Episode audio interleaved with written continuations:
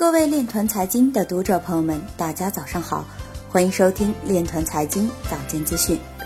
今天是二零一九年三月十五日，星期五，农历乙亥年二月初九。今天是国际消费者权益日。首先，让我们聚焦今日财经。韩国科学技术信息通信部将与爱沙尼亚加强在区块链等领域的合作。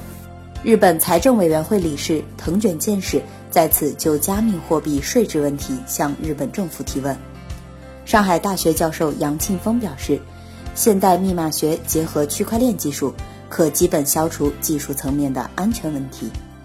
海南日报表示，火币中国助力海南打造海南数字经济人才高地。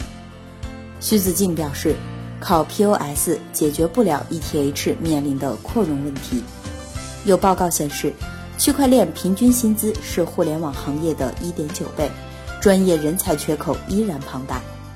浙江证券表示，广泛运用区块链等技术构成能源互联网，将推动电网形态发生变化。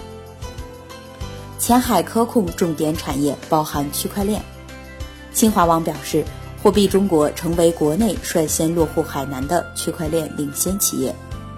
亚洲区块链产业研究院陈博辉表示，区块链是数字经济基础设施。今日财经就到这里，下面我们来聊一聊关于区块链的那些事儿。据证券日报消息，三月十二日，平安集团公布二零一八年全年业绩，年报显示。平安集团旗下子公司平安资管资产管理全年实现净利润二十六点六二亿元。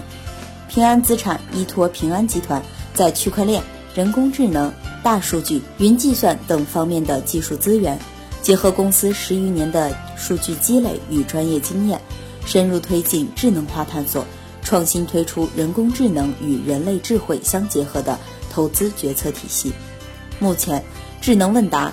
NLP、机器学习等一批技术成果已在多个业务场景中实现落地应用。